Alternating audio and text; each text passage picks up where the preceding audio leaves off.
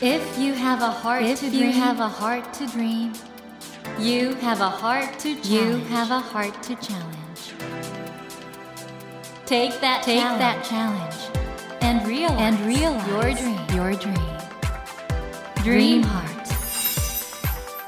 ドリームハート政教新聞がお送りします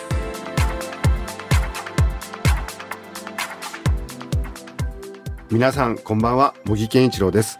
東京 FM のスタジオから全国38局ネットでお届けしていますドリームハート。この番組は日本そして世界で活躍されている方々をゲストにお迎えして挑戦や夢に迫っていきます。さあ今夜お迎えしたお客様は実は私以前から何回か舞台を拝見したことがある方なんでございますが。え本当？本当にございます。えーっと映画やテレビそしてもちろん一人芝居の舞台でご活躍されていらっしゃいます俳優の一世尾形さんです。こんばんは。こんばんは。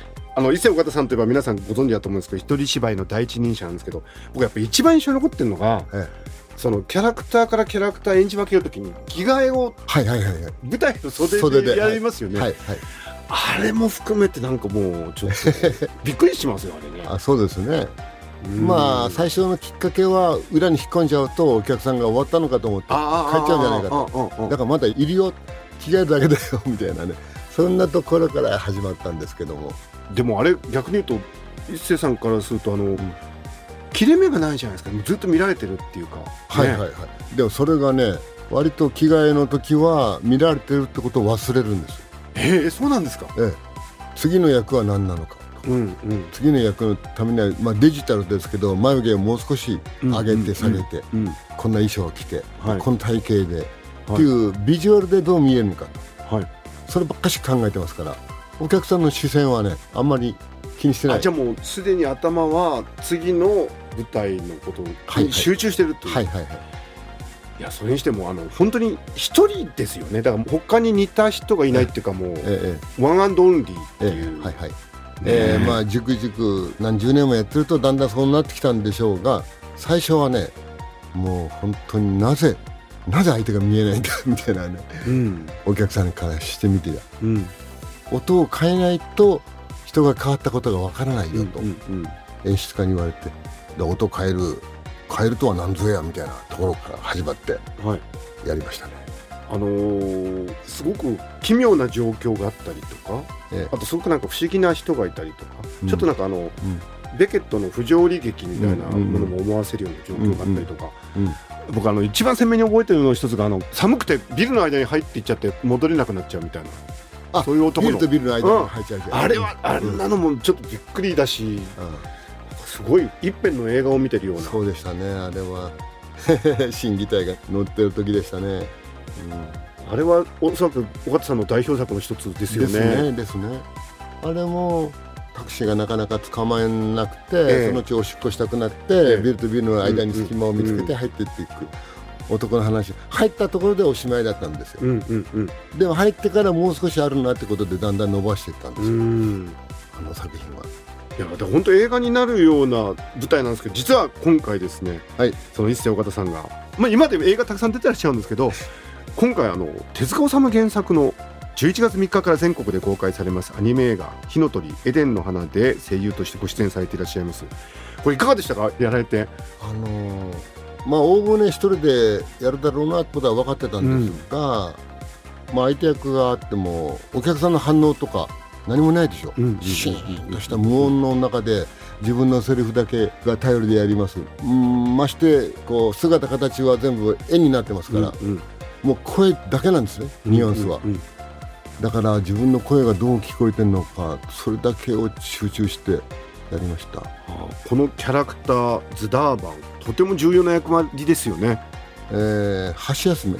いやいやいやいやいや。いやなんかズダーバンが一番実は全部分かってていろいろな物語を動かしていくイメージがあったんですけど、でもそう言っていただけるとまあとんでもないやつですけどもこう人間らしい人間ですから一番ズタバンがうん。欲があって、うん。金儲けしたいし、うん。みたいな。自分の延長線上にあるなみたいなやつですからねズタバンが。手塚治虫としては一番なんか力を入れてるキャラクターの一つなのかなと思いましたけどもね。楽にやりましたけど やっぱりでもね皆さんあのこのズダーバンの演技本当に素晴らしいんでちょっと見ていただきたいんですが今夜はですね本当にもうザ・オンリーワンです本当に、えー、一世尾形さんに11月3日から全国で公開されます。アニメ映画「火の鳥エデンの花」をはじめそしてもちろんあのライフワークである一人芝居のことなどいろいろお話を伺っていきたいと思います、はい。えー一世尾形さんこの後どうぞよろしくお願いいたします。お願いします。ドリームハートえーそれではまず一世尾形さんのプロフィールをご紹介します。はいお願いしお願いします、えー、一世尾形さんは1952年福岡県のお生まれです。1971年に演劇活動をスタートされ80年代に始めた一人芝居で日本における一人芝居の第一人者と呼ばれていらっしゃいます。森田義満監督の「それから」で映画初出演以降多数のテレビドラマ映画にご出演され映画「ヤンヤン夏の思い出」では海外映画に初出演を果たされました。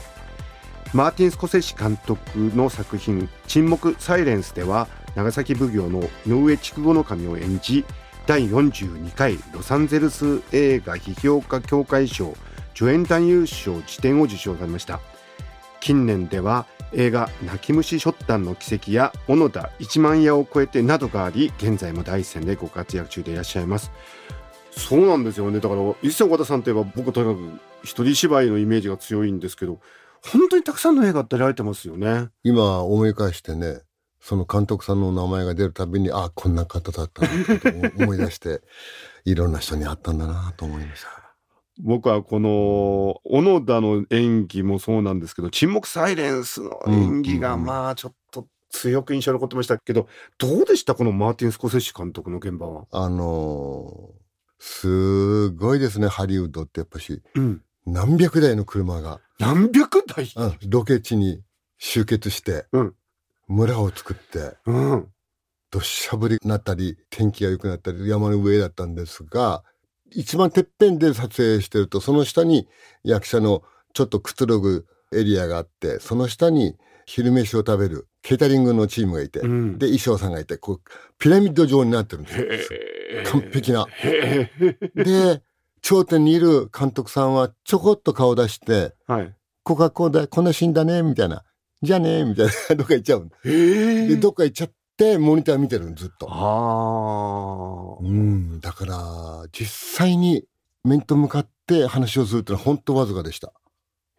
ええ、そういう現場を経験されていらっしゃるもう国際的俳優の一世尾形さんが、まあ日本が誇る天才漫画作家の,、手塚治虫さんの代表作って言うん。って火の鳥に出られたんですけど、これどうでしたか出られてみて、まあ手塚治虫さんとかについては前からいろいろお考えになってたと思うんですが、漠然と手塚さんの作る世界と、うん。自分の庶民の世界ええ、日常をはい。ちまちまと描いてる、うんちょっと遠いかなと思ってたんですね。ところがこのズターバンっていう役は割と自分のフィールドからそう遠くないところにいるんじゃないかとはいはいはい。勝手に思い込んではい。それでまあお受けしたんですけれどもできるかもしれないという。なるほど。んこの映画「火の鳥エデンの花」のあらすじをご紹介したいと思うんですけども、地球から遠く離れた辺境の惑星エデン17に降り立った主人公ロミが1300年の時空を超え数奇な運命をたどる壮大な愛と冒険の物語となっていますということでこの中で尾形さんがですね、まあ、怪しげな宇宙のよろずやズダーバンを担当されているということで、これあの声優をやるってことはあのまあ伊勢岡さんの場合は本当にもう身体表現も含めてふ普段演技されてらっしゃるんですけど声だけでやるってのははい。どういうところがやっぱり楽しいというか難しいんですか、難しいのはね例えば声なら声で声優さんらしい音ってのはあると思うんですよ、うん声が。うん例えば「いい役です」とかうんうん「悪役だよ」みたいな、うん。もう決まってる。うん。記号っちゃ記号なんですが、それじゃないんだよってきたんでうん。そのズダーバンをよろずやと言って悪役なのかいい役なのかとかあんまり分けないで欲望欲望のまんまにその一言一言のニュアンス？うん。ニュアンスにどう雑音を含めるか。うんっていうのが勝負でしたね。雑音ですか？うん、つまり雑音というのはちょっと難しいんですけうど、ん。いろいろ反応があるんですね。日本各地でやってると。はい。で東京は一番雑音が多いと。雑音を聞いてるお客さんが多いと。あ、そうですか。という感想があったんですね、うんうん。私。で、うんそれがずっと残ってて、うん。雑音って何かあったら、やっぱし耳に入れたくないけど入ってきちゃう音。うん。いっぱい聞いてるズターバンもね、はいはいはい。というふうにして、そうすると自分の中で雑音を作り出すってのは難しいんですよ。うん。あの、雑音を認識した瞬間にもう雑音じゃなくなっちゃいますから、うん。綺麗な音になっちゃいますから、うん雑音ってのは気がつかないで出してる音。ちょっとね、凄まじいレベルのお話を今されてると思うんですけど、ってことは、自分で完全にコントロールしてないようなそうそうそうそう。声とか音も出ちゃうってことですか、で、出したいんですね。コントロールできないものを。うんこのズダーバンのセリフで今回あの僕拝見してて、うんエデンが綺麗すぎると、うんうんうん。人間の文明とか発達するためにはもっとなんかいろんなものがなくちゃいけないっていうふうに言うじゃないですか。ええええあれいいって痺れますね。まあ、その一人の発言としては、うん。どっかのじいさんがどっかでブツブツ言ってるのと、大して差はないと思うんうですよ。んうん、そういうふうにね、綺麗すぎるよ、お前。って言いたくなりますよね。それで実際になんかいろいろ、まあちょっとええネタバレになるとあれなんですけど、ええいろいろね、売り始めたりすはいるわけじゃないですか。あれはでもいい役ですよね。そうですね。究極の人間？うん。の部分も随分あるかなと思いますね。うん。味方はいないですからね、あの人。確かに、うん。一人ですからね。そうですね。でも、一世和田さん考えてみると、一人の人物ってずっと演じてきてますもんね。孤独という。そうですね。見かけ孤独ですね。うん、まあ、物理的な理由で一人芝居を始めたんですが、うんみんないなくなっちゃったとかね。で、一人でやると、自分が信じるものだけがお客さんに通じるおお。ってことが、若いうちに気がついたんです。あ、そうですか。うん、ここに誰かがいる。うん。で、お前が信じないで、お客さんが信じるものが、みたいなね。うん。早い話が。うん。だから、全部は自分にあるんだよ、原因は。じゃあ、それで、一世和田さんの芝居ってのは、ぐーっと入ってくんですかね？なんか本当、憑依してるっていうか、ん。入ってますよね。だから、お客さんにもその世界を信じてほしいのがありますね。ねここにいるのか。かといってね、槍ヶ岳のね、うん。てっぺん近くでね、うん俺はここにいるんだっていう芝居をやったことがあるんですよ。おうおうで、おうお客さんみんな離れたんですよ。うんシーンとして、うん。そりゃそうだよなと思って、言えばいいってもんじゃないなって。ことがありましたもうたくさんバカず踏んできてらっしゃるからな。そんな尾形さんから見て今回ズダーバンを演ずる中であの尾形さんの人間の捉え方と手塚治虫さんの人間の捉え方ってなんか近いところもあるような気がするんですが僕なんか拝見するとそのあたりいかがですか？それはもう光栄ですね。ただ、あの、非常に特殊な人を作ります。うんで、一般的な人も作ります。うん手塚さんはね。うんその時の一般的なところで自分のものをかき集めてうんチャレンジできるんじゃないかと思うんですね。なるほど。例えば、今回のロミとか、うんうんうんあの、ジョージとか、はい。言ってみれば普通の人だけど特殊っちゃ特殊ですようんうね。んでもズターバンは特殊かって言いやったら、普通の人が大きくなっただけで、うんよろずやになって、うんそれが地球規模から宇宙規模になっただけの話で、うん特殊というよりも一般化の肥大化。深いことをおっしゃるの一般化の肥大化か。現代人はなんか一般化の肥大化した人が多いですね多。いかもしれませんね。僕だから今ね、あのお話を伺ってて思ったんですけど、ズダーバンのところは、一世尾形さんの一人芝居見てるような感じで見見てたことを気づきました。嬉しいです入っちゃってましたね。そうか。えー映画、火の鳥、エデンの花について上演される映画館など詳しい情報は公式ホームページをご覧ください。ドリームハートのホームページからもリンクを貼っております。茂木健一郎が東京 FM のスタジオから全国放送でお届けしていますドリームハート。今夜は俳優の一世尾形さんをお迎えしてお話を伺っています。ドリームハート一世尾形さんといえば僕とにかく一人芝居のイメージが強いんですけど、おそらく最初に拝見したのって僕まだ大学院生うん。だったと思うんですけど、いや、光栄です。変わらないですよね、尾形さんね。うん、多分ね。なんで変わんないんですかね。うん体型も変わんなくないですか？いや、そんなことはないですけど、それなりに70男ですけども。なんか体鍛えてらっしゃるんですか？ピラティスやってる。ああ。それでなんかバランスとか体幹を鍛え体幹ですね。あそこ一人芝居だから。60になって出会ったんですうんが、うんやっぱり一人でやってる舞台を支える、空間を支えうんうるんっていう時に体感って必要なんだなと。いや、あの、本当に今、スタジオの中で皆さん、ちょっとお見せできないのが残念なんですけど、すっごいしっかりした体感されてましたよね。いや、単に太ってるだけで。いやいやいやいやいやいや。あの、尾形さんは11月に神戸で、そして12月には東京有楽町で一人芝居の公演がありますけれども、実際尾形さん一人芝居で何人ぐらい人物いる感じですか？自分のまあ。ネタの数は4、500? うん。まあ重複するネタもいくつかありますが、まあ人物としては数はそんぐらいありますよね。あの、手塚治虫さんの漫画については、スターシステムって言われて、あの、同じようなキャラクターがね、いろんな作品に出てくるっていうことを言われてるんですけど、一世尾形さんの場合も、こういう人物っていうのがなんか、類型がいくつかある気がするんですが、あの大きく戦略としてあるのは、人生にヘマした人 やってるんですよ、私は。うんうん。もう、はっきり、うすうすは気づいてたけども、この70になってね、うん俺がやるのは人生、日常生活をヘマする人。ヘマしかもう、この世の中に手立てはないと思うんですよ。ちょっと今、深すぎて、ちょっと、ヘマしか手立てがない。ええ、と思ってます。ヘマはまだ笑えるじゃないですか。んうんうん。優越感持って。うんうん。あるいは、優越感から、俺のことかもしれないけど、わ笑っちゃおうかみたいな。うんただ、ヘマを崇める人いない。うん。いないいないね、確かにね。ね。うん。笑われるようなものの方がいいってことだね。そう。その方がいろんなものを含んでるし、可能性も含んでるし、これは私の持論なんですが、認識の一つなんですよ、笑うってのは。物事を理解する人間の才能ですね、生まれた。ヘマそれしかない。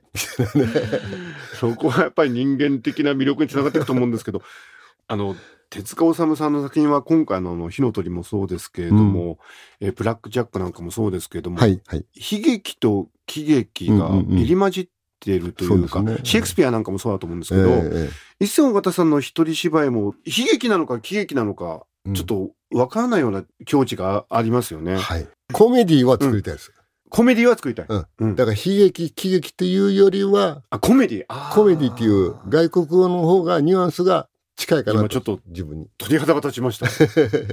ダンテの新曲は、あれは森鴎外が新曲って訳したんだと思うんですけど、ええディバインコメディで、あれはだから、要するにあコメディなんだけど、まさに今おっしゃったように、日本語でいう悲劇と喜劇が、うんもう一体となってますもんね。うんうんあそういうものを作られたい。そうありたいですね。せっかく一人芝居というものに出会ったうん。からには、それを生けるところまで行ってみたいというってがことは、ライバルはダンテ？でも何なんですかね、人間って、この、いろいろね、世間で揉まれて、ええ一世尾形さんから見ると、人間ってどういう存在だと思いますか？そうですね。それを一言で言えるようになれるのか、なりたくないのかってのがありますね。なりたくない、わかりませんよ。言えませんよっていうのをある人とある。うんでも芝居を続けている限りは、やっぱり人間ってこういうもんだよって言いたくもある。うんなんていうのかな。間にあるっていうとまた違うような気もするんだな。答えは、俺の一人芝居見に来いってことですよね。あれが答えですもんね。まあね。えー改めまして、一世尾形さんの一人芝居の公演スケジュールですが、えー11月25日土曜日、26日日曜日がですね、神戸朝日ホール、そして12月1日金曜日、うん12月2日土曜日、12月3日日曜日が有楽町朝日ホールでございます。詳しくは一世尾形さんの公式ホームページをご覧ください。ドリームハートのホームページからもリンクを貼っておりますのでご利用ください。いろいろお話伺ってきたんですけども、この番組のテーマ、夢と挑戦なんですが、うん一世尾形さんの今後の夢、挑戦なんでしょうか？できないだろうなっていう夢は宇宙旅行。ああもう何十年と生まれてからずっと見てるオリオン座があるんですよ。うんうんうん。もうそんな季節になりますけどうんも。平面だけでしょ、ずっと見てるのは。うんうんうん横から見たら、絶対離れてるはず。そうですね。でしょ？で、それなんかの本で読んだんですけども、ははんたなもんで、自分の目で見て、目で見て 見て見て。あオリオン座の形が変わるのを見たい。そう。で、可能かもしれないっていうのが、トランペットをうん、バラード吹きたい。ちょっと待ってください。で、それは、えっと、今、取り組んでらっしゃる？やってます。えバラード、この曲ってのあるんですか？ないですけども。ただ、のんべんだらりとした曲です。いいですね。だから夜空になんかトランペットの 音が今聞こえたような気がします。ということで、茂木健一郎が東京 FM のスタジオから全国放送でお届けしていますドリームハート。今夜は俳優の一世岡田さんをお迎えしました。またぜひあの、いらしてください。はい、遊びに行きます。はい、はい、どうもありがとうございました。Never let go of that dream. Never forget, never forget that heart to challenge.